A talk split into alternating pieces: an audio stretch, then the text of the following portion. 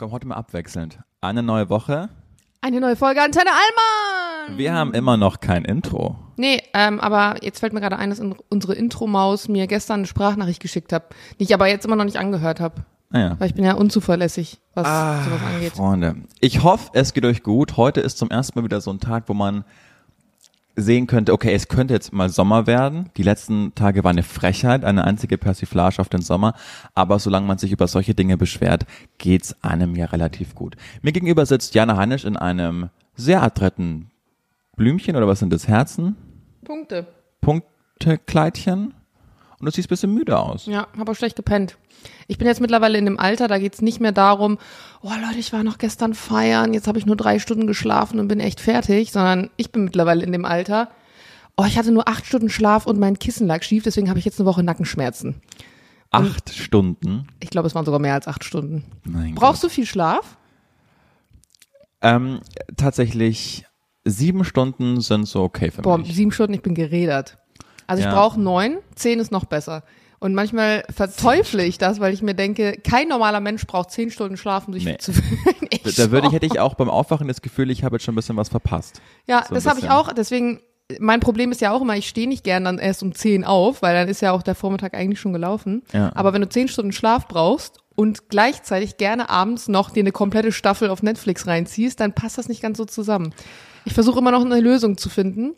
Als ich meine Freundin kennengelernt habe, habe ich gerade in München Können wir eigentlich mal kurz darüber übergehen, dass wir nicht mehr nur noch meine Freundin sagen, weil wir wissen halt alle, wie sie heißt.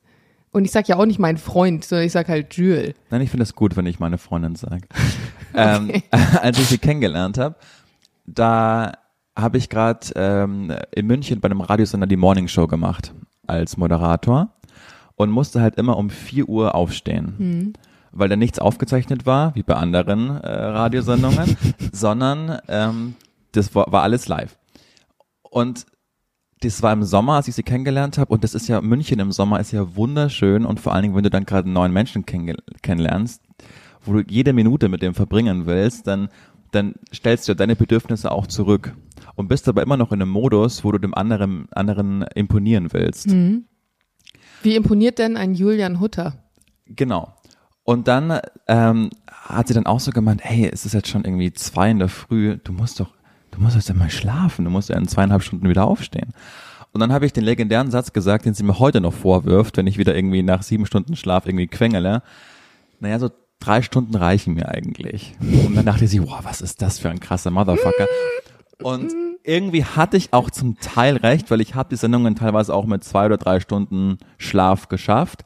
Was ich nicht gesagt habe, dass ich mich am Nachmittag, als sie dann gearbeitet habe. als wir zwei, drei Stunden hingelegt haben, ja.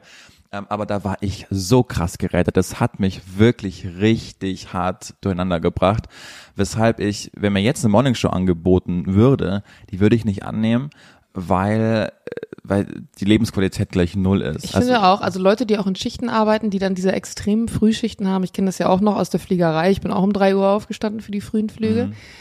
Das ist total crazy. Ich meine, alle sagen, oh, dann bist du aber um zwölf oder um eins zu Hause und dein Tag ist geschafft. Ja, Bruder, aber dafür hänge ich dann auch absolut in den Seilen, geh Ja. pennen und wach dann irgendwie erst um 18 Uhr wieder auf, bin völlig geredet, weiß nicht mehr, ob irgendwas jetzt gestern war Genau. oder vor dem Schlaf. Ich bringe dann auch immer so die Tage durcheinander.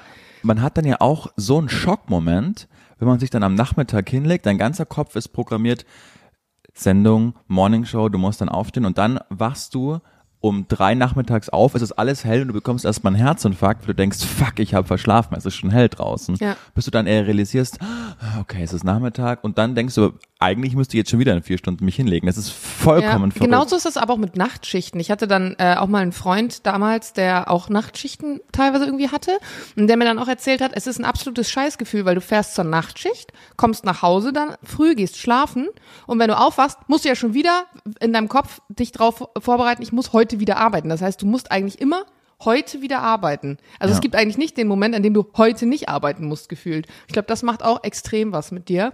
Und ich weiß auch, dass ich früher, wenn ich dann teilweise nach Hause gekommen bin, ähm, von einem Nachtflug beispielsweise, morgens um sieben, dann kannst du doch erstmal nicht pennen. Auch wenn du müde bist, aber dann liegst du da, hellwach, gleichzeitig des Todes müde, aber du schaffst es einfach nicht einzuschlafen, weil du weißt, die Welt steht eigentlich gerade auf. Also ich ziehe meinen Hut vor allen, die auch so dann immer unregelmäßige ähm, Schichten oder so haben. Weißt du, bevor ich da meinen Hut auch ziehe vor Politikerinnen und Politikern? also nein, ohne Witz, was du überlegst, 16 Jahre Kanzlerschaft Angela Merkel, die Frau, die da auch lauter Krisen erlebt, die hat ja nicht länger teilweise als drei, vier Stunden geschlafen und das über 16 Jahre hinweg. Wahrscheinlich halt sie da dann irgendwie einen Rhythmus. Das also, ist ja so irre. Und sie war ja auch legendär dafür, dass äh, wenn so große Verhandlungen waren, irgendwie in Brüssel oder sonst wo, dass sie dann auch nach Mitternacht noch die war, die hellwach war und deshalb die besten Deals ausgehandelt hat, weil die ganzen alten weißen Säcke um sie herum, die denken, oh, eigentlich würde ich jetzt gerne mal schlafen oder sonst was. Und sie war noch die, die hellwach war und dann die, ähm, die meiste Kondition geistig hinten raus hatte und dann meistens für Deutschland noch den besten Deal abgeschlossen hat, weil die anderen froh waren, wenn sie jetzt endlich mal ins Bett konnten. Also da, äh, da habe ich vor der Frau, egal wie man politisch zu erstehen mag, ich war immer ein großer Fan. Ich konnte sie nie wählen, weil ich ja in Bayern gewohnt habe und wir können ja nicht die CDU wählen. Ja, wir können ja nur die CSU CSU wählen, wählen. ja.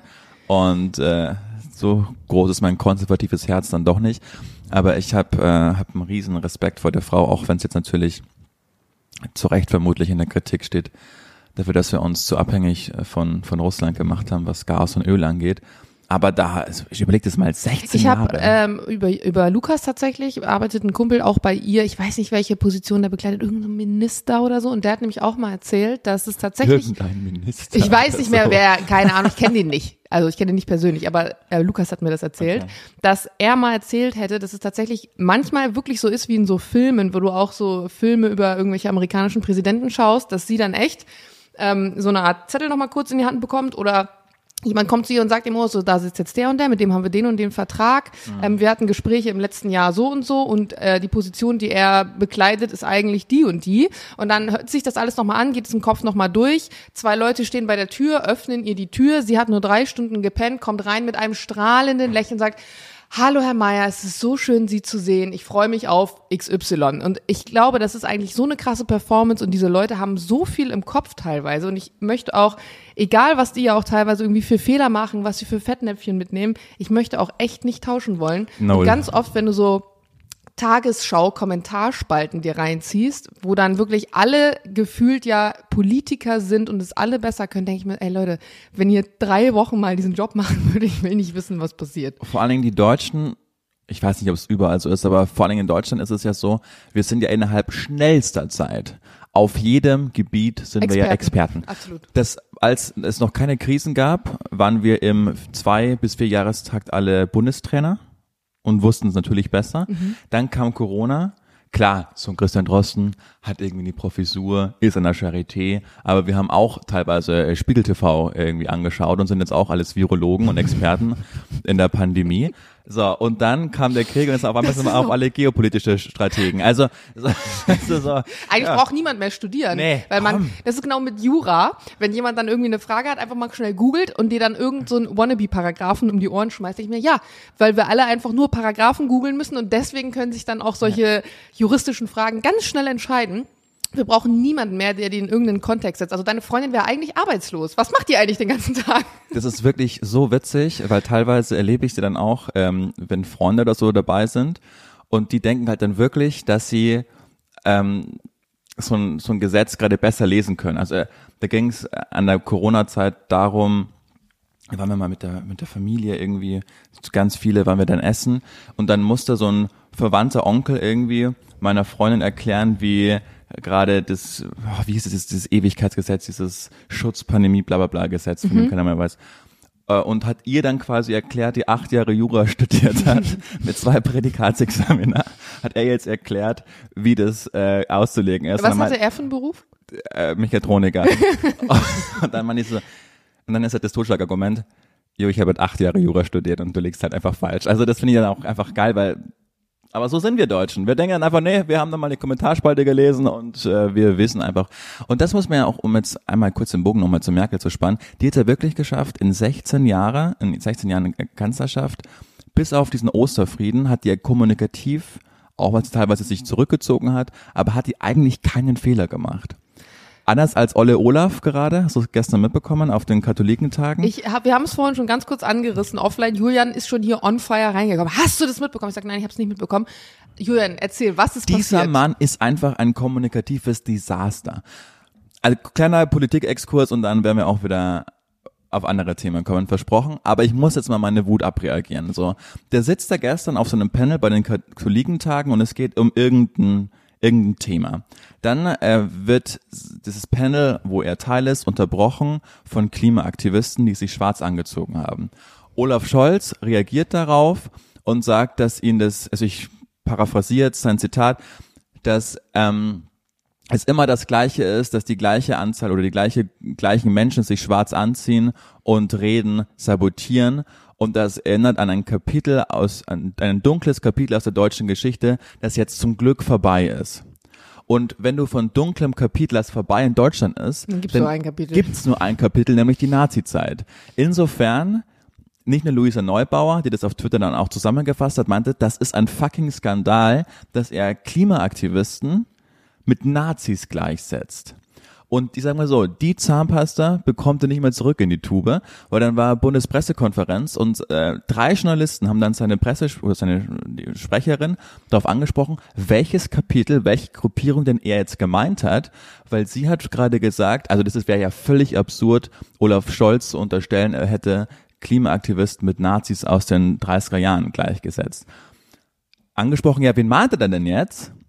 Dann hat sie dreimal gesagt, na ja, also das, äh, ich will das jetzt gar nicht interpretieren, weil das, was der Kanzler gesagt hat, ist, ähm, ist selbstredend. Es wäre ja sehr deutlich gewesen. Er Genau. hätte doch sehr deutlich Offensichtlich nicht. Sonst würden jetzt nicht drei nachfragen und du könntest keine Antwort geben.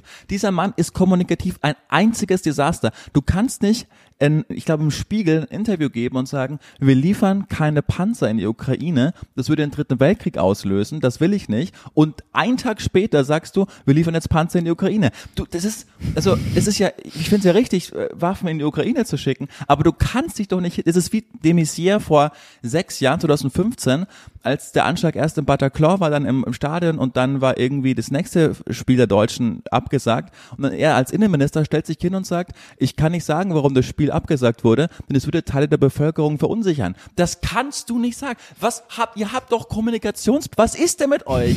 Da, da ist doch ein Kommunikationsteam hinter euch, ihr seid Politiker in der Erstriege, ihr könnt euch doch nicht so dahinstellen. Es ist ein einziges fucking Desaster. Aber ich und ich kann ja glaube sagen, ganz genau- kurz, und ich kann ja sagen, warum die Grünen gerade so unglaublich gut sind, weil Robert Habeck und Annalena Baerbock und ich ärgere mich, dass ich sie nicht gewählt habe, weil ich ihnen es nicht zugetraut habe, Schande über mein Haupt. Aber die zeigen dir einfach, wie politische Kommunikation in der besten Form ist. Der stellt sich hin, fahrt nach Katar und sagt, Leute, ich habe eigentlich keinen Bock hier hin zu müssen, weil das das kleinere Übel ist, aber ich muss es machen, weil Russland gerade die Ukraine überfallen hat und wir brauchen jetzt irgendwie Gas, Flüssiggas.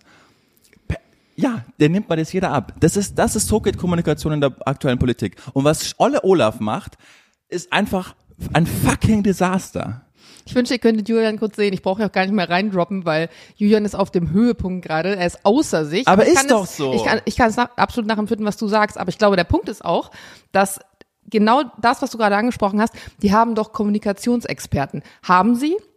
Für jede Situation, in der sie sich auf Podiumsdiskussionen, auf Gespräche, auf irgendwelche Pressekonferenzen vorbereiten, aber eben genau in dem Moment, wo etwas passiert, was nicht vorhergesehen ist, nämlich Dein schwarz Argument entkräfte ich, Menschen- indem man ein Spiegel-Interview gibt und das dreimal abgenommen wird. Das sind auch, da gibt's auch ein Kommunikationsteam hinter ihm. Das passiert ja nicht, es ist ja kein Live-Interview. Das wird abgedruckt und dreimal abgenommen. Ja, aber du weißt halt nicht, was hinterher. Also in, im, im Interview hat er sich wahrscheinlich genauso geäußert, wie es auch geplant war. Und einen Tag später hat er sich halt anders entschieden, weil sich halt Dinge verändert haben. Ja, Aber du, nein, der Krieg am Ende, war ja. Ja, aber am Ende entscheidest du ja eine politische Situation nicht, weil du jetzt gestern ein Spiegel-Interview gegeben hast und gesagt hast, da habe ich was anderes gesagt, deswegen kann ich die Entscheidung jetzt nicht treffen. Ja, es ist dumm, dass du es dann gesagt hast. Es ist und bleibt ein kommunikatives Desaster. Gut, Julian. Äh, Thema abgehakt, aber das Okay. musste jetzt mal raus. Ja, ist gut. Ihr könnt euch ja, äh, ihr könnt uns ja gerne mal äh, eure Meinung zu dem Thema ähm, schildern. Ich bin gespannt. Ich glaube, das wird ein bisschen, vielleicht wird es ein bisschen, Nehmen wir die, ein bisschen die Sendung posieren. heute so, ähm, kommunikatives Chaos? Nee. Wir, wir schauen mal, was rauskommt dann. Ja. Ähm, wo du aber vorhin angesprochen hast, ähm, dass jeder Experte ist. Ich hatte das tatsächlich auch vor war das gestern oder vorgestern, unter einem ähm, Tagesschaubeitrag, da ist ja, es ist ja jetzt wieder eine Maschine abgestürzt und verschwunden, so eine kleine. Ist Cessna, wa? Nee, kein Cessna. Ist eine, ähm, oh Gott, 62C irgendwas. Ich frag mich nicht ganz genau. Ich dachte eine Cessna. Nee, es ist eine, eine Art Wasserflugzeug, also das wird auch viel für so ähm, Militäroperationen genutzt und das Besondere an dem ist eigentlich, dass es eine sehr, sehr kurze Start- und Landestrecke nur benötigt. Das heißt, es wird viel für so Inselverkehr eigentlich benutzt und ähm, auch so Graspisten und so sind halt kein Problem. Und ähm, da habe ich halt unter anderem ähm, unter diesem Beitrag äh, geschrieben, weil Tagesschau hatte den Beitrag noch nicht aktualisiert, dass die Maschine aber gefunden wurde, weil äh, im Tagesschaubeitrag stand noch, ähm, dass sie irgendwie sie nicht gefunden hätten und zu dem Zeitpunkt hatten sie sie aber schon gefunden und ähm, da haben sich dann auch ein paar Leute unter dem Kommentar eben gesammelt und äh, es ging so ein bisschen um Kaffeemaschine, die sich gerade reinigen. Ser Sergio ist wieder der Meinung, er muss sich hier kurz einmischen. ah, er hat sich beruhigt. Ähm, und da ging es dann auch darum, dann, äh, kennst du so Leute, die so ähm, ihre Geburtsjahreszahlen in ihrem Namen haben? Da ist dann so 99 oder 04 und so. Und ähm, da haben dann einige Leute, die wirklich noch ein bisschen jünger waren, auch geschrieben, ähm, äh, weil ich gesagt habe, dass die Maschine, die verunglückt war, 40 Jahre bereits operiert ist. Das ist ja auch ganz normal. Also ne, Flugzeuge, die über 40 Jahre alt sind, das ist ja kein Alter für ein Flugzeug. Und wenn man die Teile regelmäßig wartet, ist es auch kein Problem. Ja, gut, du kannst auch ein Oldtimer-Auto fahren. Wenn du das regelmäßig gewartet hast, ist es auch kein Problem. Es ist aber nicht die Regel. Und es ist auch nicht die Regel, dass wir irgendwie jetzt beispielsweise in irgendeinen Airbus steigen, der 40 Jahre alt ist. Und da war es genau das gleiche Thema. Leute, die irgendwie überhaupt keine Ahnung von der Materie haben, auch ein so ein Kommentar. Wenn du dir mal Flugzeuge anguckst aus dem Jahr 2010 bis jetzt, dann haben sich da mindestens zehn Sachen verändert. Also, wenn du nicht mehr als zehn Sachen siehst, die sich da verändert haben, dann hast du einfach keine Ahnung.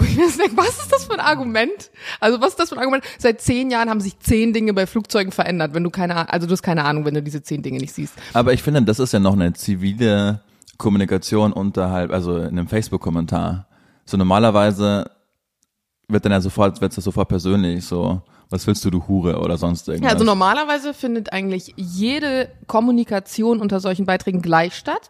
Argument A, Argument B, dann kommt der erste wieder deine Rechtschreibung, dann kommt wieder du hast selber keine Ahnung, Beleidigung, absolute Eskalation. Ist eigentlich immer so und deswegen steht dann auch so 53 Kommentare weitere Anzeigen oder so. Das lohnt sich absolut gar nicht, weil Weißt du du, kriegst nur schlechte Laune Ich frage mich auch, warum kluge Menschen wie du immer noch unter Kommentarspalten bei Facebook kommentieren. Also es war nicht Facebook, es war Instagram und Okay. ich kann das ganz uneigennützig sagen, weil in dem Moment, wo ich bei einer Tagesschau einen, einen Beitrag kommentiere, Ah, ja. wo ich irgendwie Ahnung von der Materie Kommst du habe, be äh, bekomme ich Leute, die sich vielleicht mit di dieses Thema interessieren, weil das Okay, Thema verstehe- Fliegen ist auf meinem Kanal Ja. gegeben. Ich würde jetzt nicht zum Beispiel politisch, bei irgendwelchen politischen Sachen würde ich zum Beispiel nicht kommentieren, Mhm. weil es nicht mein Thema ist, weil ich keine Ahnung habe und weil ich auch nicht glaube, dass äh, sich irgendjemand dafür deswegen interessiert. Weil als so die große Flüchtlingswelle 2015 war, und es ja alles, es war ja eine Blaupause, das war ja völlig Neuland, auch für unsere Generation. Da habe ich, äh, auch als ich noch gemerkt habe, okay, Leute in meiner Freundesliste ähm, teilen auf einmal Fokus online oder so, so populistischen Scheiß, da habe ich noch irgendwie versucht, die zurückzugewinnen und habe gemeint, so pass mal auf, hier, hier, hier und hier und deshalb müssen wir das aktuell machen. Ähm, aber irgendwann Ende 2015 habe ich das halt einfach komplett aufgegeben, weil ich gemerkt habe, es bringt null. Also auch wenn dann irgendwie so unter irgendwelchen, wenn Medien Sachen posten und dann fängt es sofort wieder an, der dritte Kommentar ist dann hetzerisch und sonst was. Ich bin doch, ich habe dann, ich bin nie aus einem, äh, aus so einer Diskussion raus und dachte, ja, da habe ich jetzt was erreicht. Also das findet faktisch nicht statt. Doch, das findet statt. Es gibt Ausnahmen, aber ich hatte tatsächlich Situationen, wo du wirklich eine Diskussion führen konntest mit Leuten in sozialen Medien, wo ich mir wirklich gedacht habe, wow, wenn jeder auf diese Art und Weise eine Diskussion führen würde wie du, dann wäre unsere Welt auf jeden Fall ein bisschen unkomplizierter. Man Okay. findet diese seltenen Beispiele, aber es gibt sie. Ja, dann ist man so hin und her gerissen, weil andererseits denkt man sich, man kann jetzt auch nicht diese ganzen Plattformen nur den rechten Spackos überlassen. Weil die sind ja, also das muss man denen ja lassen, das haben die ja vollkommen drauf. Die suggerieren einem ja ein Weltbild, wenn man jetzt nur irgendwie Facebook oder so die Kommentarspalten nimmt, dass die ja eindeutig in Überzahl sind. Bist du, also du sagst die ganze Zeit Facebook, bist du viel auf Facebook? Nee, äh, Nein, bin ich nicht, aber das ist so, das, wo ich dann noch 2015 und später, Okay. wo, wo die uns ja auch so ein bisschen, also es, äh, Eltern und rechte Trolls haben uns aus, haben uns Facebook genommen. Das kann man ja mal ganz klar so sagen, oder? Also früher war das ja so vor 15 Jahren, war das ja so das Medium, weil auch so elternfreier Raum. Ja, weil es auch nichts anderes gab. Genau. Und dann haben unsere irgendwie so ältere Leute das Medium für sie entdeckt, weil sie dachten, sie sind jetzt irgendwie hip, wenn sie da dabei sind. Dann sind die rechten Trolle gekommen und seitdem sind halt die wir halt raus. Also muss man muss man schon so sagen. Und, und aber auf Instagram oder sonst was habe ich halt nie kommentiert. Deshalb immer, wenn ich an diese Historie denke, wo ich Okay, kommentiert habe, war es halt noch Facebook, weißt du? Jetzt habe ich aber ähm, wo hast du wo hast du mir jetzt rausgebracht? Es ging darum, dass Facebook eigentlich übernommen wurde von seinen Eltern und von rechten Trolls. Genau, aber davor du, noch? Naja, dass wenn du da irgendwelche Gespräche geführt hast, dass du nie das Gefühl hattest, dass es jetzt wirklich was gebracht hat. Genau. Punkt. Also ich, ich, weiß- ich habe den Gedanken verloren.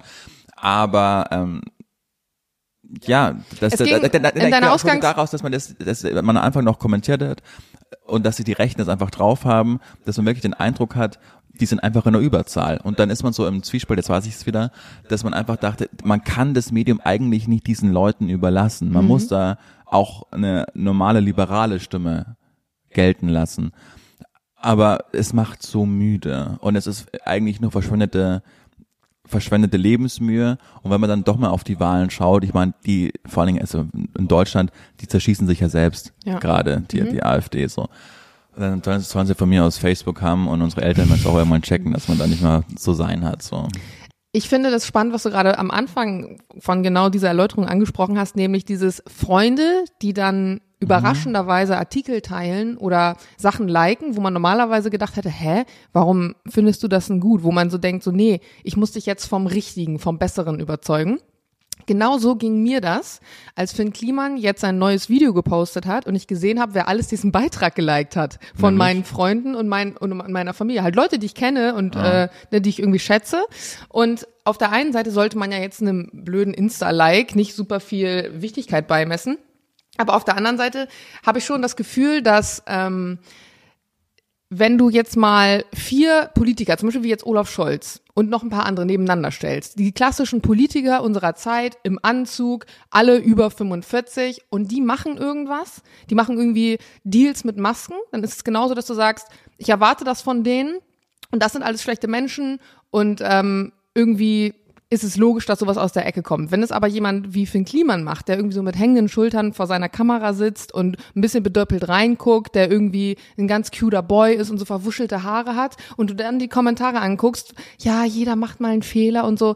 Grundsätzlich stimmt's auch, aber du merkst halt total, wie so dieses dieses Catfishing teilweise in den Kommentaren irgendwie stattfindet. Also die Leute wollen auch, dass so jemand wie er, die wollen daran glauben, was du letztes Mal auch gesagt hast, dass jemand wie er, der hat das nur aus Versehen gemacht. Der ist da einfach nur reingerutscht, der wusste das alles gar nicht, der ist einfach ein bisschen verpeilt und es hat, also er hat eigentlich den gleichen Fehler gemacht wie viele andere auch. Es ist irgendwie eine Art von Korruption. Aber bei ihm entschuldigen es die Leute, weil er süß ist und weil er so alt ist wie wir und weil er keinen Anzug trägt. Es gibt ja auch Studien dazu, dass man schönen Menschen einfach schneller verzeiht. Ist es so? Ja. Mhm. Ach, krass. Und ich habe mir das gar nicht mehr angeschaut, das Video. Ich habe nur den Anfang gesehen und dann dachte, nee, hab jetzt, ich habe einfach gar keine Lust mehr auf dich. Also ich finde es auch schwierig, für den Kliman irgendwie mit mit mit mit korrupt mit korrupt, äh, korrupten Politikern oder oder Rechten in eine Ecke zu Nee, stellen. Rechte habe ich auch gar nicht gut, gesagt. Ähm, nee, ich will nur das, das klarstellen, dass wir jetzt dann nicht mit dem Hammer auf alle gleich draufhauen. Aber das ist so ein Ding, der ist einfach bei mir unten durch und dass ich den da, wie du sa äh, gesagt hast, als ich den so sitzen sah mit seinen hängenden Schultern, das war es ja auch nicht. Also ich glaube, der hat eine richtig, richtig, richtig gute ähm, Presseberatung jetzt gehabt. Allein die Tatsache, also du siehst ja, wie er praktisch die Kamera anmacht und sich dann hinsetzt. Dieser Vorgang schafft ja schon Nähe. Es ist kein Video, was einfach anfängt, wo er irgendwo sitzt, wie Ja. bei so einer so einer Pressemitteilung, sondern du hast als Zuschauer das Gefühl, er hat jetzt die Kamera eingeschaltet, das heißt, er ist wie vor mir, als würde ich ihn sehen, wie er da gerade sitzt und hingeht. Und ich schwöre dir, das ist eins zu eins alles komplett durchgetaktet von der Art, wie es wirken soll. Also da ist jemand wirklich richtig clever gewesen und hat ihm jetzt gesagt, so Meister, du machst es jetzt genauso und Aber so. hast du es dir angeschaut? Ich habe mir nicht, auch, auch nicht bis zum Ende Okay. angeschaut, ich habe mir auch den Anfang angeschaut, aber ich fand es total spannend zu sehen, also wie dieses Video gemacht wurde. Und ich, also, keine Ahnung, falls die Person es zufällig hören sollte, die dafür verantwortlich ist, wie dieses Video aufgebaut ist, bitte Props einmal den, dich. bitte einmal den Kontakt zu mir für den Fall, dass ich irgendwann mal einen krassen Shitstorm kassiere, dann muss ich das auch so machen. Wir müssen übrigens sagen, wir nehmen gerade auf am Dienstag, es ist 10.36 Uhr. Wir wissen jetzt gerade nicht, wie sich das mit Olaf Scholz äh, noch irgendwie weiterentwickelt, weil ich kann mir vorstellen, dass er dazu auch nochmal Stellung nimmt. Und das können wir dann alles gerade einfach nicht wissen. Ja, aber das können wir sonst auf äh, Insta beim neuesten Beitrag nochmal hinzufügen, falls es Ja. noch irgendwelche Entwicklungen geben sollte. Ansonsten, Jana, how has your week been so far? War ganz okay. Ähm, hab viel gearbeitet, viel, viel Zeug gemacht. Ich hatte ein äh, kleines Lowlight diese Woche. Ich meine, ich habe Topmodel diese Woche nicht verfolgt. Ähm, war diese Finale, Staffel wa? auch nicht verfolgt. Ähm, ich weiß ja nur, dass es in dieser Staffel unter anderem darum ging. Ich habe ich hab das letztens, glaube ich, dir schon erzählt, dass es total witzig ist. Jedes Jahr, wenn ich mich mal entschließe, Topmodel nicht zu schauen, dann kriege ich aus jeder Ecke von Freunden und von Bekannten immer die Frage, und guckst du diese Folge? Ich so, nee. Und dann erzählen mir diese Freunde und Bekannte, was denn jetzt in der aktuellen Staffel alles für crazy Stuff passiert. Und dann habe ich das Gefühl, ich brauche die Staffel auch gar nicht gucken, weil es berichten mir sowieso alle was. Und ich weiß trotzdem, was dann los ist. Und jetzt war also im Finale die Mutti mit der Tochter und jeder ist davon ausgegangen, Mensch, Da war eine Mutter und eine Tochter im Finale. ja. Weil es ging ja dieses Jahr auch um Best Ager, also alle Models jenseits der 30. Und ähm, die Mutti und die Tochter sind im Finale gelandet. Und dann würde man ja davon ausgehen, ne, wenn sie sich dieses Jahr auch so werbemäßig plakativ das Diversity-Thema wieder so krass auf die Fahne schreiben, dass sie dann auch die Mutti gewinnen lassen. Aber nee, war nicht so. Die Tochter hat am Ende gewonnen. Ähm, gut, verstehe ich auch. Ich meine, solche Verträge lassen sich mit äh, jungen, naiven Menschen vielleicht immer ein bisschen besser nochmal schließen als mit der älteren Generation. Ich weiß es nicht. Aber das war wirklich eine Enttäuschung. Aber das Geilste fand ich, ich meine, wir haben letzte Folge auch schon drüber gesprochen, dass irgendwie dieses Jahr alle so ein bisschen wach werden, dass du merkst, dass auf TikTok, auf Instagram und auch auf YouTube vor allem alle auf diesen Zug aufspringen. Ich meine, seit neun Jahren quasseln sich viele Leute aus diesen Shows den Mund fusselig, dass es wirklich, ähm, ja, dass es wirklich Themen gibt, die, die echt schwierig da behandelt werden bei Next Topmodel. Und es interessiert eigentlich außer die Klatschpresse nicht wirklich viele. Und jetzt haben aber langsam auch die großen YouTuber mitbekommen, dass auf Topmodel draufspringen ein ganz guter Clickbait momentan ist, machen das auch. Und das, was Heidi dann im Finale dazu sagt, ist ungelogen. Liebe Kritiker, wir werden ganz genauso weitermachen wie in den letzten Jahren mit schönen Frauen. Und wenn das wirklich das Einzige ist, was du zu einer Kritik in dieser Art und Weise, wie sie aktuell stattfindet, sagst, nämlich wir werden ganz genauso weitermachen wie bisher, das ist schon hart. Aber das finde ich wieder geil. Wie die sich so hinstellt und sagt, ich fick euch einfach alle, ihr könnt euch abstrampeln, wie ihr wollt. Ich bin halt die Queen. Ich habe auch jetzt wieder pro sieben die besten Quoten aller Zeiten beschert. Es funktioniert und was eure Vogue-Bubble da von mir hält, das ist mir sowas von scheißegal. Ein Blick auf mein Konto, es funktioniert alles. Ciao, ihr Opfer. Also Meinst du, das hätte Flink Niemann lieber auch so machen sollen? Nee, der hat die Größe nicht. Aber, also die Größe im Sinne von, Die Größen waren vielleicht. die Größe im Sinne von, äh, Heidi Klum ist einfach riesig. Weißt du, so, die ist halt, die ist halt einfach seit Jahrzehnten so unglaublich erfolgreich, hat Geld ohne Ende gemacht, das hat Finn Kliman nicht. Also er hat auch Geld ohne Ende gemacht, unter anderem mit Masken, aber er ist halt nicht so groß. Ähm, aber das finde ich schon wieder besser, so eine Attitude im Sinne von, ja, jeder, der hier reinschaut, weiß, was er bekommt. Ich mache das so und was eure Vogue-Bubble davon hält, ist mir scheißegal, weil es funktioniert und es gibt genug Menschen, die es genau so wollen. Ich gebe einen Fick auf euch. Besser, finde ich besser, als wenn sie, ähm, da hat es ja auch mal so eine Zeit, wo sie irgendwie, ich weiß nicht, ob der du in der Staffel auch dabei warst, das habe ich noch so mitbekommen, wo es dann irgendwie um diesen Magerwahn ging und dann sie sich aktiv dagegen positioniert hat und dann irgendwie in jeder Folge meinte, und ich gehe jetzt noch einen Döner essen oder sonst irgendwas. und man hat sie halt nie Döner das essen war sehen. unsere, doch, sie war, hat Döner gegessen. Okay, was ich aber so witzig fand, ist so beim letzten Super Bowl, als Heidi Klum da auch so lost, wie wir von einem EDM-Drop in diesem Stadion war, vom ProSieben irgendwie interviewt wurde und in, in so einem Football-Trikot irgendwie stand und es halt kaum eine Ahnung gab, wer gerade gegen wen spielt und was es für ein riesen Highlight ist. Und dann gab es da irgendwie so Hot Dogs und dann hat, äh, haben sie ihr so einen Hotdog halt hingestellt äh, und man, mm, ich liebe Hotdogs. Ey, Hotdogs sind noch geil, sorry. Und dann hat sie abgebissen und man sieht sie noch im On, wie sie einmal diesen Hotdog in den Mülleimer ausspuckt. Sicher? ja, ich Kenn habe ich mit nicht, diese einen eigenen Augen habe ich das gesehen. Und ähm, dann ist mir, was weißt du, dann ist mir so eine Heuchelei, finde ich dann wie, wenn sie sich hinstellt und sagt, ähm, ja, und auch im nächsten Jahr wird Diversity die größte Rolle spielen, weil wir müssen alle weiterdenken. Und dann ist es halt genau, gewinnt er wieder so eine schlanke 18-Jährige. Dann finde ich es viel geiler, wenn sie sich hinstellt und sagt, I fuck you all, see my bank account, Thank you very much. Und das Witzige daran ist ja auch einfach, dass es funktioniert, genau wie du schon sagst, weil sich trotzdem Mädels bewerben. Denn genau gestern Abend schreibt mir halt eine Followerin, Hallo Jana, ich überlege mich bei GNTM zu bewerben und soll dafür ein Video über mich selbst drehen. Kannst du mir eventuell ein paar Tipps geben? Dann dachte ich mir kurz, sage ich ihr jetzt all diese Dinge? Und dann dachte ich mir, Maga, die wird jetzt schon mitgekriegt haben, wie der Bums läuft. Mhm. Meine Antwort war also, am besten erzählst du viele persönliche Dinge. Je mehr Angriffsfläche oder Storypotenzial du bietest, umso eher schaffst du es in die Sendung. Und daraufhin hat sie auch ganz normal geantwortet. Also soll ich alle privaten Informationen über mein Leben ins Video packen, die ich habe. Also auch, dass ich, und dann kommt ein sehr privater, äh, intimer Moment, den ich jetzt nicht hier ähm, vorlese. Und dann habe ich geschrieben, klar, wenn du gut darüber reden kannst und fein damit wärst, das für ganz Deutschland auszupacken für die Quote, dann immer raus damit. Und genauso hat unser Gespräch stattgefunden. Mhm. Also total schonungslos. Und sie hat mir dann auch später in einer, in einer Voice-Message auch noch geschrieben, dass sie eigentlich Instagram machen will und weiß, dass es aber ohne Fernsehen nicht funktioniert und deswegen einfach hofft, dass sie in die Sendung kommt und ob sonst irgendwie Vitamin B-Möglichkeiten gibt, es zu schaffen. Es tut mir so leid, aber, also das tut mir so leid, aber das, also, ich weiß, dass du da auch mitgemacht hast und du hast es aber klüger gemacht, aber ich glaube gar nicht, nein, dass ich es klüger gemacht habe, aber zu meiner Zeit hat ist, Instagram noch genau, anders funktioniert. Ja, aber das überlegen. ist so, das ist so, du verkaufst wissentlich deine Seele. Also ich kann das einfach nicht verstehen, wie du da das alles weißt, alles von dir preisgibst, deine intimsten Gedanken, alles dich einfach ausziehst, um dann Fame zu werden. Also das, das kann ich nicht begreifen. Das tut mir gerade im Herzen weh. Warum ist das so? dass ähm, nicht jeder sich, wie du das gerade sagst, auszieht, ja, aber sondern ist ja offensichtlich bereit, alles von sich preiszugeben. Sie ist auf jeden Fall bereit, Hört doch auf damit. vieles Privates preiszugeben. Aber das ist ja jedermanns Entscheidung. Nur weil du es nicht schaffst, den Namen deiner Freundin zum Beispiel in unserem Podcast zu nennen und ganz wenig über dein Privatleben sprichst, heißt es ja nicht, dass es für jeden ein Problem darstellt, private Dinge zu erzählen. Genau, aber dann sei nicht so wie so eine Liana und stell dich dann irgendwie hin und, und heul rum. Weil du weißt das die ganze Zeit, dass das genau so ist. Das ist, du gehst und du bist ja ein gutes Beispiel. Du hast das ja irgendwie geschafft mit einem Mittelweg. Dass du nicht alles von der Preis gegeben hast, mit dem kalkulierten Ziel dann früh rauszufliegen, aber hat ja auch so gut funktioniert.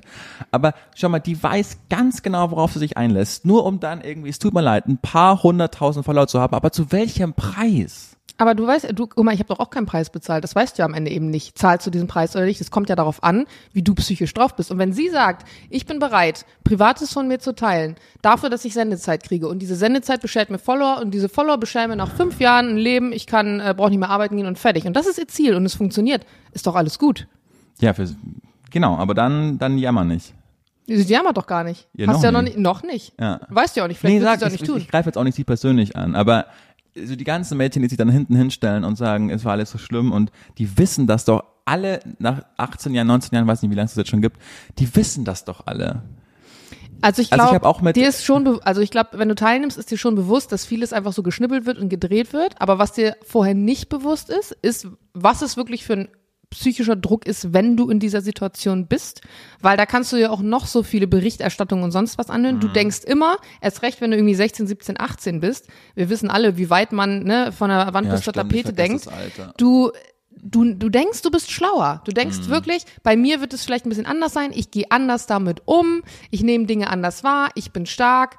Und das ist auch normal, dass du in dem Alter denkst, du bist fertig. Ich weiß noch ganz genau, meine Mutter schmiert mir das bis heute aufs Brot. Wir hatten irgendeine Situation, da waren wir in Bremen auf dem Freimarkt, das ist so eine große Kirmes, mhm. und wir hatten irgendeine ähm, Streitdiskussion, ich war 18 Jahre alt und ähm, meine Mutter wollte mir jetzt irgendwie erzählen, ne, ich, ich könnte nicht so weit äh, vorausdenken oder so. Und ich habe zu ihr gesagt, Mama, ich habe genau die gleiche Lebenserfahrung, also ich bin genauso erwachsen wie du. Und in diesem Moment war ich auch der Meinung, in diesem Moment ja. habe ich das für mich selber geglaubt, ja, weil ja. ich mir dachte, was zum Geier wollen die alle von mir? Denken die wirklich, ich bin einfach nur naiv und so fühlen wir uns mit 18. Ja, ich habe das Alter vergessen. Und damit äh, spielt ja auch Red Seven total, ne? So, und warum hat, hat, jetzt keine 35-Jährige oder 40-Jährige oder wie alt auch immer sie ist gewonnen? Mhm. Weil die vielleicht nicht das Spiel so einfach mitspielen. Ja, du hast recht. Ich habe das Alter vergessen.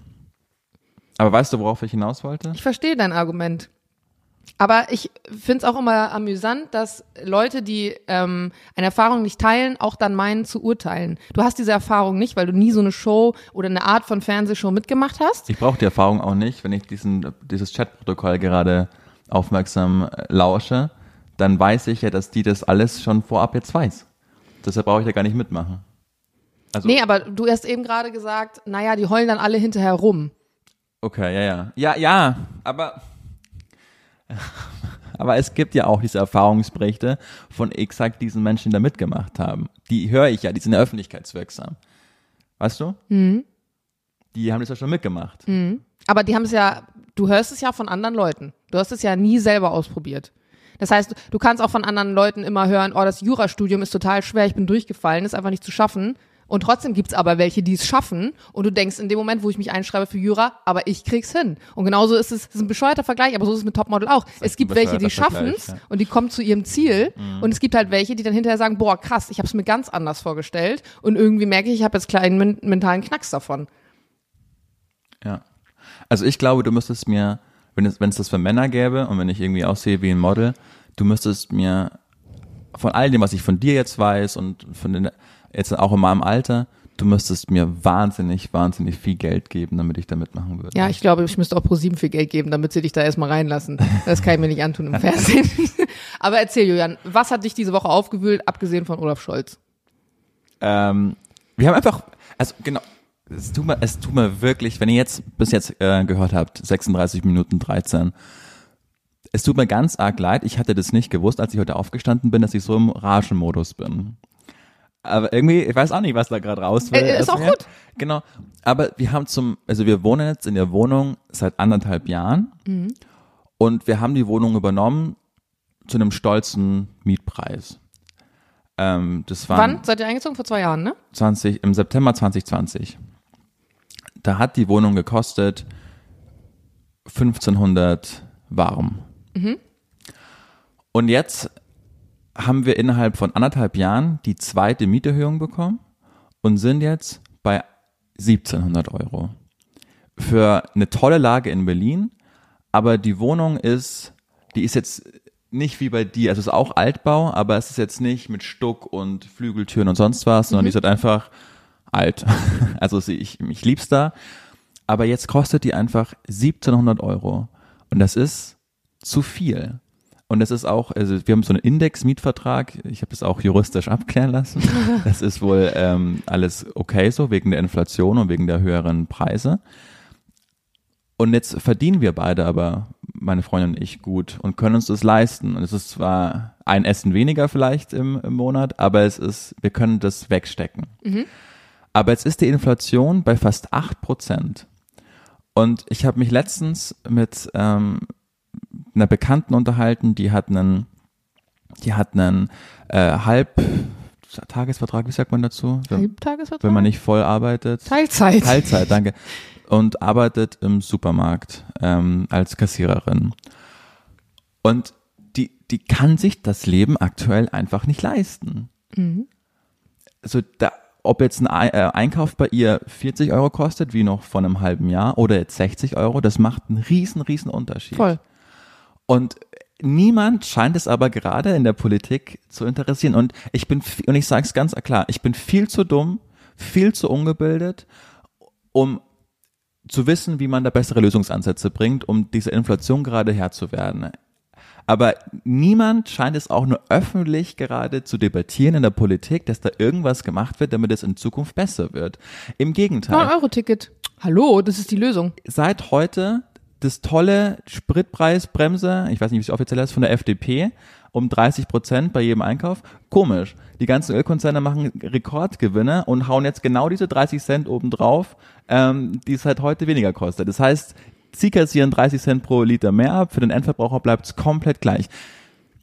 Und, und wie gesagt, ähm, ich bin in einer komfortablen Situation. Ich habe erstens kein Auto, also ist mir das eh egal. Und mit Miete und Einkauf ich komme klar. So, wir sind, haben kein Kind und verdienen beide voll. Aber äh, es blutet mir mein Herz einfach, wenn in der öffentlichen Debatte nichts darstellt und die Fahne, das Ende der Fahnenstange ist noch lange nicht erreicht und Leute wie diese Bekannte von mir, die, Die ist immer so fröhlich. Und letztens, als ich sie gesehen habe, die war die ganze Zeit den Tränen nahe, weil die weiß nicht, wie sie gra- gerade über die Runden kommt. Und das ist halt auch so krass, wenn du mal ähm, schaust, wie, also jetzt mit dem Beispiel der Miete, ne, das irgendwie in Berlin kostet, und dann kommt oft dieses Argument, naja, es muss ja auch kein Mensch in Berlin wohnen. Ja, Mann, aber ich bin vielleicht in fucking Berlin geboren, meine Familie ist vielleicht Genau. hier, mein Ehemann, und jetzt soll ich einfach nur aus der Stadt wegziehen, weil die Mieten hier so horren- horrende werden? Also was ist das denn für ein Vergleich? Und ich zeig dir jetzt ein Bild, das hat mir meine Mutter geschickt. Die wollte mich nämlich besuchen kommen und ähm, auch mit der, mit der Bahn fahren. Und jetzt lies mal vor, liebe Jana, wie viel dann Zugticket von München nach Berlin gekostet hätte. Julian, gib mir jetzt. Ja, also es gibt hier eine Verbindung um 12.53 Uhr. Die kommt an um 18.42 Uhr. Die Zugfahrt dauert also knapp sechs Stunden und da kostet eine Strecke 318,80 Euro. Das ist zu viel. Wer soll sich das denn leisten können? Ja, du kannst auch einfach mit einem 9-Euro-Ticket mit der Regionalbahn fahren und bist dann 24 Stunden später da. Ich weiß nicht, wo das Problem liegt, Julian. Was übrigens auf den Dörfern ein absoluter Witz ist, das 9-Euro-Ticket. Die haben nichts davon. Ja gut, die haben auch nichts davon, wenn es, also auf den Dörfern gibt's halt Ja, aber Bus Nichts. oder sonst irgendwas müsste dann ja auch einfach günstiger sein.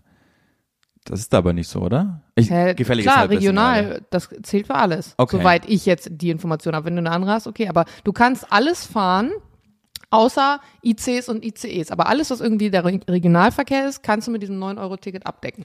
So, und letzter Rant, den ich heute fahre.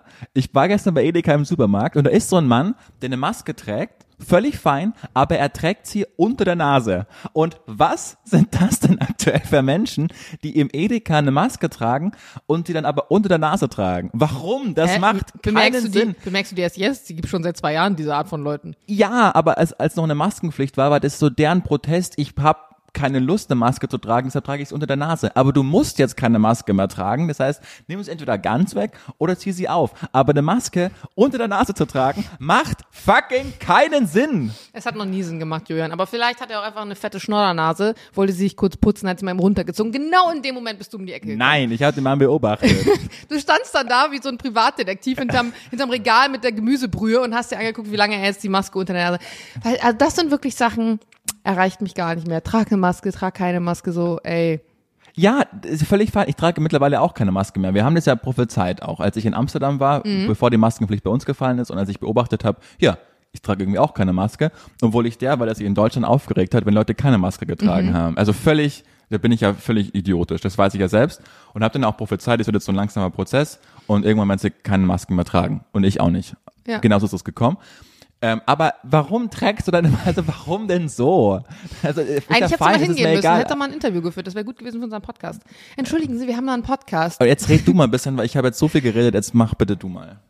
Wa- Was soll ich dir sagen? Ich habe, ich habe, äh, Es tut mir so leid, ich schwöre, nächste Woche werde ich wieder besser drauf sein. Ich weiß auch nicht, woher das kommt. ich finde es eigentlich gar nicht schlecht. Ich, ich frage mich gerade, ob, ob viele Leute jetzt uns zuhören und die dann da sitzen, ja, genau, sag's ihnen. Oder die anderen wieder, was zur Geier labert der für eine Scheiße? Also ähm, ich freue mich schon auf die Nachrichten, die wir bekommen werden. Ich habe diese Woche eine Nachricht gekriegt zum Thema, was wir letzte Woche hatten, ähm, mit dieser Van-Geschichte. Ich weiß nicht, ob du dich daran erinnerst. Klar. Ich habe dir erzählt, dass äh, ich wollte gerade sagen Julian und ich, ey, ich habe wirklich ein Problem. Ich habe zu viele Männer in meinem Leben, habe ich gefühlt. Wirklich Jana Heinisch, Doppelpunkt. Zwischen- ich habe zu viele Männer in meinem zwischen Leben. Julian, Lukas und Jules komme ich teilweise echt nicht klar, weil es äh, weil's wirklich verwirrend ist. Ähm, ich habe ein paar Nachrichten bekommen von von von Mädels und und Jungs, die sich das Thema angehört haben mit dem Van und ähm, ja, es gab ganz unterschiedliche Nachrichten. Die eine hat mir zum Beispiel geschrieben, sie wollten mit dem Auto ähm, losfahren, genau wie wir auf ein Abenteuer, einen kleinen Roadtrip. Sie haben sich so ein Auto, so ein, so ein großes Auto irgendwie ausgebaut, haben da Paletten reingelegt und ähm, sind einfach losgefahren. Also genau so, wie Jules das eigentlich auch gern machen würde.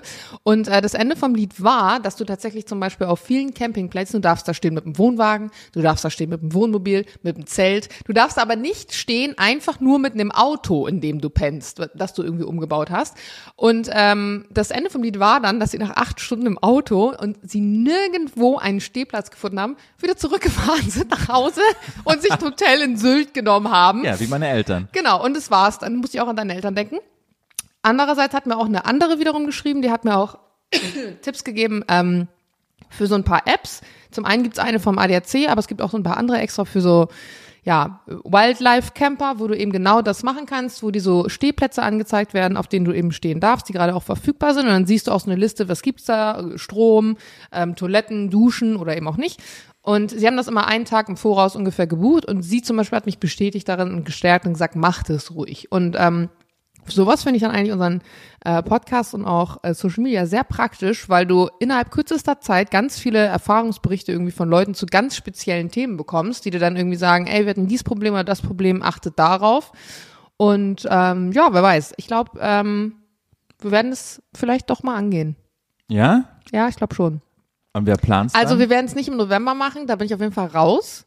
Aber was heißt, wer plant's dann? Ich glaube, so die Grundstruktur machst du irgendwie zusammen. Also was für eine Art Auto? Wir haben ja keinen Van. Das heißt, wir müssen uns entweder einen von Freunden borgen oder ich meine, es gibt ja auch mittlerweile super viele Vermietungen. Falls ihr ein äh, Van oder oder ähnliches äh, Vermietungs äh, Wortfindungsstörung Gefährt? Dingsbums kennt, äh, schreibt uns gern. Auch gerne in, äh, in Berliner Umgebung. Wenn man das Ding jetzt aus München irgendwie abholen müsste, wäre nicht so geil. Ähm, aber dann, dann sag mal Bescheid. Und ähm, alles andere, glaube ich, so eine Grundstrecke würde man auch zusammen machen. Und dann würde ich das, glaube ich, wirklich mal, würde ich das mal an Jules geben. Und Wir dann sehen wir uns nach ein paar Monaten später und sage ich, hey Julian, ich bin jetzt übrigens Single. Really? Weil ja, Weiß ich nicht. Stell stell dir mal vor. Das ist dann irgendwie, ich kann mir Würdest du- vorstellen. Würdest du mich anrufen, wenn, Nee. wenn, nee, nicht, ne? Nee, Weil ich bin ja auch, wenn, du würdest mich auch nicht anrufen. Na, auf gar keinen Fall. Aber ich, ich rufe auch niemanden an. Äh, Wenn, wenn, du sowas Herzschmerz passiert. hast. Ja. Bist du jemand, der, wenn er Herzschmerz hat mit Freunden, das äh, bespricht so ein bisschen? Nee. Gar nicht? Ich hatte, ähm, als meine letzte Beziehung zu Ende ging, das war echt, das war, das war krass, weil wir wollten, oh, soll ich das mal, soll ich, soll ich mal ein bisschen Ich glaube, ich kenne die Story, aber erzähl sie ruhig mit deinem Dad, ne? Genau. Mhm. Also das war wirklich witzig. D- d- Als meine letzte Beziehung zu Ende ging, das war wirklich, es war amüsant. Nein, pass auf. Die, die Story, darf ich die noch erzählen? die darfst du ich sonst- erzählen. Wir haben weil, noch eine Viertelstunde. Julian. weil letzte Woche hattest du, da habe ich die Sendung geschnitten und habe einfach so deine Spur gesehen und meine und da hattest du, glaube ich, 70 Prozent Redeanteil, was ich wirklich witzig, weil so ist es mir gar nicht vorgekommen. Mhm. Aber ähm, deshalb verzeih mir, wenn ich heute ein bisschen mehr rede. Aber es war so, ich war mit meiner Ex-Freundin, war ich so vier Jahre zusammen, dreieinhalb, irgendwie so. Und dann habe ich in der Zeit gearbeitet wie ein Berserker. Ich hatte mein Volo bei Antenne Bayern gemacht, habe noch nebenbei ein bisschen Comedy geschrieben. Es war wirklich, und ich äh, habe mich so krass auf diesen Urlaub gefreut. Zwei Wochen waren wir nach Spanien geflogen. Und ähm, es war so gewesen, am letzten Arbeitstag war gerade Oktoberfest in München und das war, so mein, war so meine Chance irgendwie. Wir haben so ein Konzept geschrieben, mein Kameramann und mich, ich. Wir wollten da so ein Video machen, wo wir irgendwie besoffene Leute fragen, wie sie sich jetzt hier gerade auf die Landtagswahlen in Bayern vorbereiten. ja, geil. in Wiesen Veritas und haben das Konzept geschrieben und es ist irgendwie durchgekommen und das, wir haben uns so krass gefreut, weil wir zwei Volos waren und haben beide da irgendwie, Antenne Bayern ist ja ein Riesensender, da musst du ja erstmal im Sender auf dich aufmerksam machen, sonst fliegst du da total unterm Radar. Und ein Tag vor diesem Dreh ähm, hat sich meine Ex-Freundin dann von mir getrennt, weil sie, das wusste ich aber zu diesem Zeitpunkt nicht, liebe Grüße, äh, weil sie da schon irgendwie einen anderen Typen hatte. Und da war ich erstmal traurig, weil ich es nicht hab kommen sehen. Ich habe nichts von dem anderen Typen gewusst. Und, ähm, und war auch traurig wegen des Urlaubs, weil wir wären dann am nächsten Tag in Urlaub geflogen. Ach krass, ein Tag vom Urlaub, ja. Heftig. Genau, also Mhm. wir, ich- den Dreh noch und dann Urlaub. Und dann habe ich meine Eltern angerufen, habe ihnen erzählt, was gerade passiert ist. Und dann meinte mein, mein Vater so, ja okay, sag nicht mehr, wir fliegen da jetzt Wie alt warst du da? 21, 22, Okay. Anfang 20. Wir fliegen da jetzt hin. Und ich habe wirklich dann damals meine beste Freundin angerufen, habe erzählt, was passiert ist. Sie sagt, äh, sag nicht mehr. Wir haben uns dann äh, gemeinsam bei mir zu Hause irgendwie in der Wohnung betrunken. Ich habe zwei Stunden geschlafen. Okay, das heißt, du hast aber ja doch deine Freunde dann kontaktiert. Genau. Genau, ja. Mhm. weil du eben, als ich die Eingangsfrage war, wenn du Herzschmerz hast, Ja. redest du mit deinen Freunden drüber, hast du gesagt, nein. Genau, es war meine, mit Abstand meine beste Freundin und Ja. richtig gute Freunde haben das ein halbes Jahr lang nicht gewusst, zum Beispiel. Okay. Mhm. So mäßig, genau.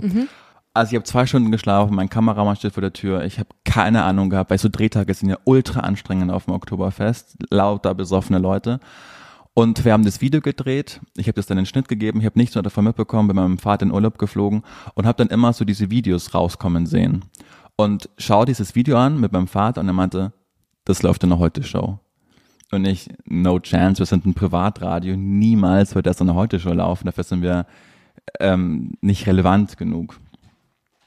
Und habe da halt wirklich an diesem Tag vollkommen durchgezogen, obwohl ich echt fertig eigentlich war.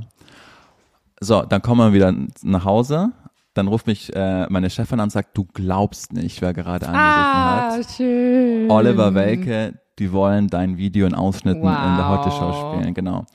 Und dann ging, äh, ich wollte gerade sagen, dann ging meine Karriere los, was völlig vermessen wäre, aber dann ging es für mich so los, dass es Ja. immer mehr weiterging, weil dann, Dann hatte ich lief's. einfach so einen Namen im Sender, okay, der Typ hat es für uns in die Heute-Show geschafft, war dann auch Antenne Bayern mit dem Logo und Mhm. mein Name und das war, das war dann so der Startschuss, dann durfte ich moderieren, durfte andere Videos machen und ähm, deshalb Also danke an Danke, deine meine Ex-Freundin. Ex-Freundin. Ich wünsche dir, also es gibt wirklich Menschen, die ich gar nicht mag und sie gehört wirklich dazu. Ähm, deshalb wünsche ich ihr nicht das Beste, aber doch alles Gute, alles Liebe. Ähm, aber vielen Dank, weil ich, war da so durchgezogen, war so oft im Film und habe mit den schönsten Urlaub mit meinem Vater dann erlebt. Wir haben jeden Abend bis drei nachts irgendwie Schach gespielt, Rotwein getrunken, Coldplay gehört und über Frauen philosophiert. Es war wirklich ein fantastischer Urlaub und äh, und habe dann ja zum Glück jetzt auch dann äh, ein Jahr später meine Freundin kennengelernt, die ich jetzt dann im nächsten Jahr heiraten werde. Wupp.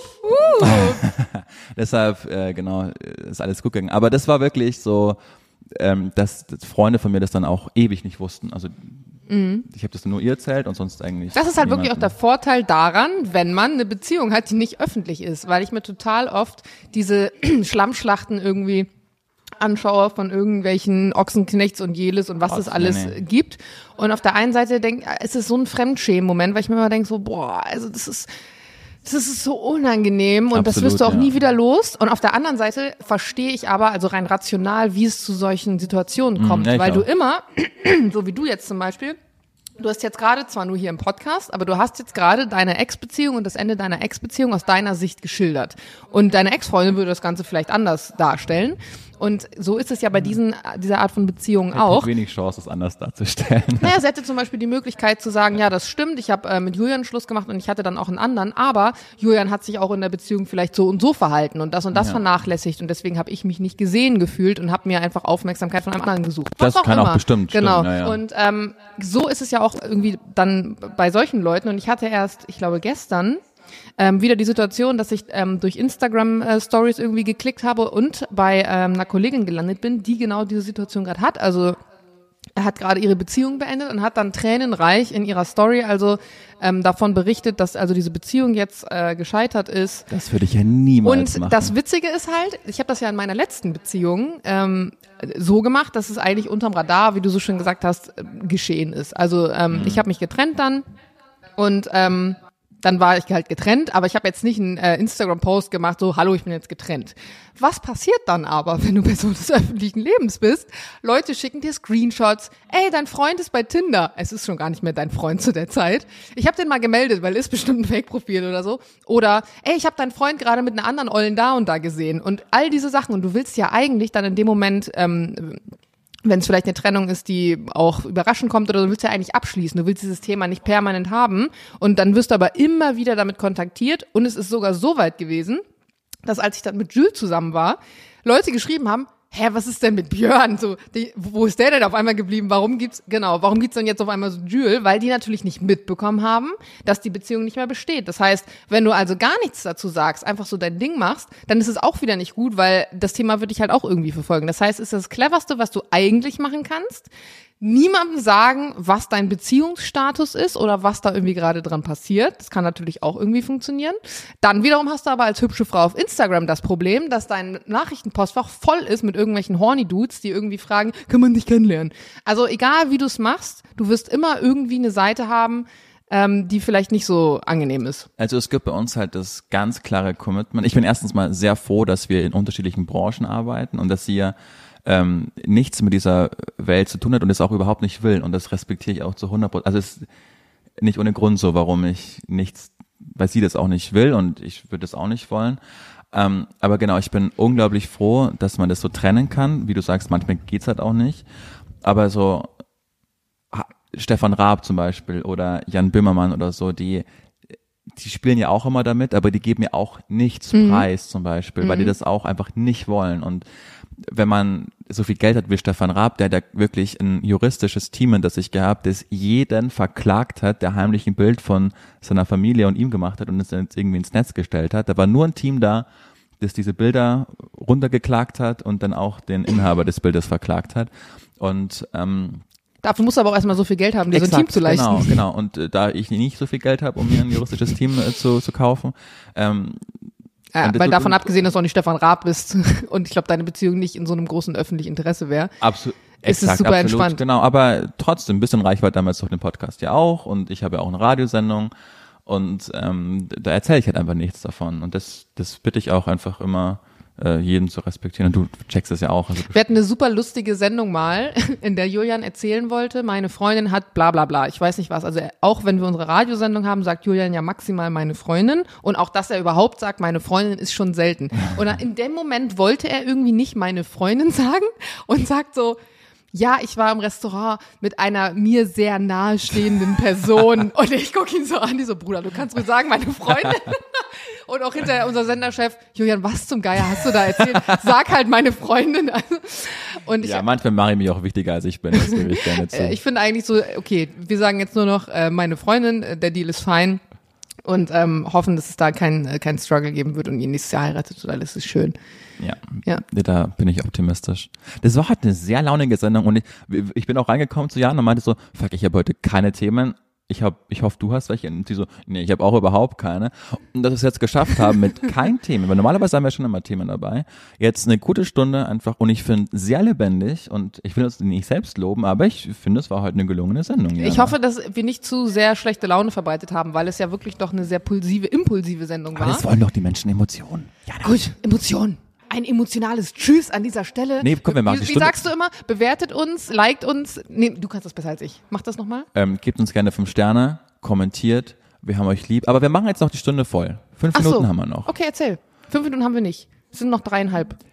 Okay, ich, äh, morgen gibt's kein Energy Real Talk, weil Richtig. es eine Special-Sendung mit Kilian Kerner gibt. Da ist eine neue Doku irgendwie heute raus. Ih, machst du jetzt hier gerade Werbung für Energy? Kannst du das mal lassen? Nee, ich wollte nur sagen, dass Leute, die hoffen, uns zu hören, nicht enttäuscht sein sollen, weil das dann so Okay. ist. Kilian Kerner hat mir einfach einen Staubsauger geschenkt. Da war ich, das war mein Highlight irgendwie. Akkurater Typ. Ja. Was ist für ein Staubsauger? Also macht der Sinn? Ist er mit Kabel? Nein, ist ohne Kabel. Cool. Und der ist wirklich cool, weil das ist so, äh, du kannst du einstellen, Boost, Echo, bla bla bla und Ist das der von Philips zufällig? nee, das ist so eine ganz neue Marke irgendwie. Sie hat den auch. War das für ihn ein Werbegeschenk und er Ja. hat schon einen Staubsauger, deswegen hat er ihn dir genau, geschenkt? aber trotzdem nett, finde ich. Und der hat irgendwie schon, der hat schon viel Geld gekostet, oder hätte im Einkauf viel Geld gekostet. Da habe ich mich sehr gefreut. Ich mag Kielan Kerner auch irgendwie gern. Das ist ein guter Typ, finde ich. Und was man bei Kielan, das ist ja auch öffentlich, äh, was ich so geil bei dem finde, der hat ja mal, ähm, dem ging es mal eine Zeit nicht so gut, weil er auch sich überarbeitet hat. Und das finde ich so geil und ich beneide ihn so krass darum, weil gerade auch French Open sind. Aber es gibt so einen äh, irre guten Tennisspieler, der ist gerade nicht so gut, weil er verletzt war, aber der war mal, hat einen Grand Slam auch gewonnen, war mal Nummer zwei der Welt, Dominik Thiem, kommt aus Österreich.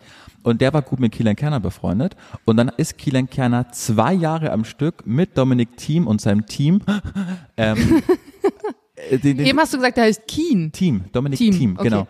Ist mit dem quasi äh, mitgefahren, mitgereist um die ganze Welt, weil die spielen ja immer ATP-Zirkus, der zieht immer von Stadt zu Stadt. Und äh, hat dann zwei Jahre war der quasi bei den Miami Open und Indian Wells und Wimbledon und French Open, Australian Open, äh, New York in den Ja, US so viel. Urlaub musst du auch erstmal haben. Genau, er meinte dann, ja, ich hab mit einer Kollektion so irre viel Geld verdient und dann dachte ich, mach ich das mal. Und das, das ist Leben. Dafür beneide ich den so krass, der kann mir die ganzen interne erzählen, wer mit wem mal was hatte und bla bla bla. Das, also nicht nur deshalb, aber das ist ja wirklich, das ist Das ja. sind eigentlich die spannenden Sachen, Julian. Kannst du die mal bitte hier nee, er hat mich raushauen? gebeten, dass ich die nicht weiter erzähle, das respektiere ich. Aber ähm, toller Typ.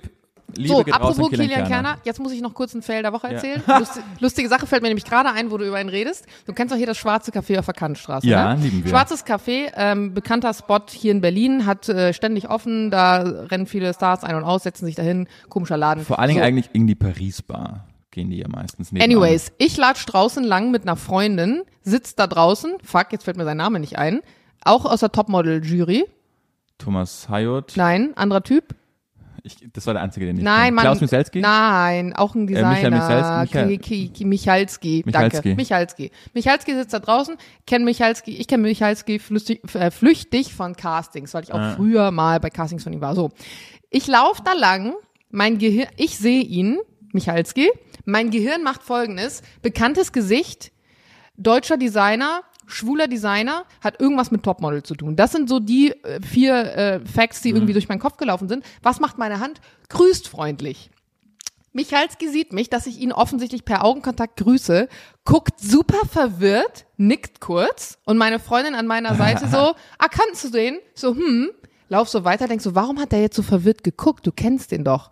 Dann fällt mir auf, ich habe ihn einfach verwechselt mit Marcel Ostertag, der bei mir im Management ist, den ich sehr gut kenne, für den ich auch schon gelaufen bin, der auch ein deutscher Designer ist, der auch mal bei Topmodel war. Und mit M und, losgeht. und in dem Moment war einfach so, mein Gehirn hat einfach ein Gesicht gesehen, vier Faktoren zusammengesammelt, gesagt, das musst du jetzt grüßen, weil du kennst den und dann festgestellt, es ist einfach eine komplett andere Person gewesen. Der Brr-Moment der Woche wurde Ihnen präsentiert von Jana Heinisch. Hast du auch einen Moment? Nee, diese Woche nicht. Okay, na gut, dann habe ich jetzt noch eingeliefert. Doch, ich hatte einen Brr-Moment. Ich hatte am Sonntag ein Tennismatch, das ich gewonnen habe. 6-4, 6-0, danke der Und Nachfrage. da hast du dich geschämt. Und ich habe aber gegen einen gespielt, der ein bisschen korpulenter war. Und dann waren wir im Clubheim und haben darüber gesprochen. Und äh, Dass er korpulent war. na, über das Match und dann hieß es irgendwie so, naja, aber es, es war schon klar, dass du den zweiten Satz deutlich gewinnen wirst, weil der konnte halt nicht und äh, ja, der war und dann saß der halt draußen, hat das dann alles mitbekommen.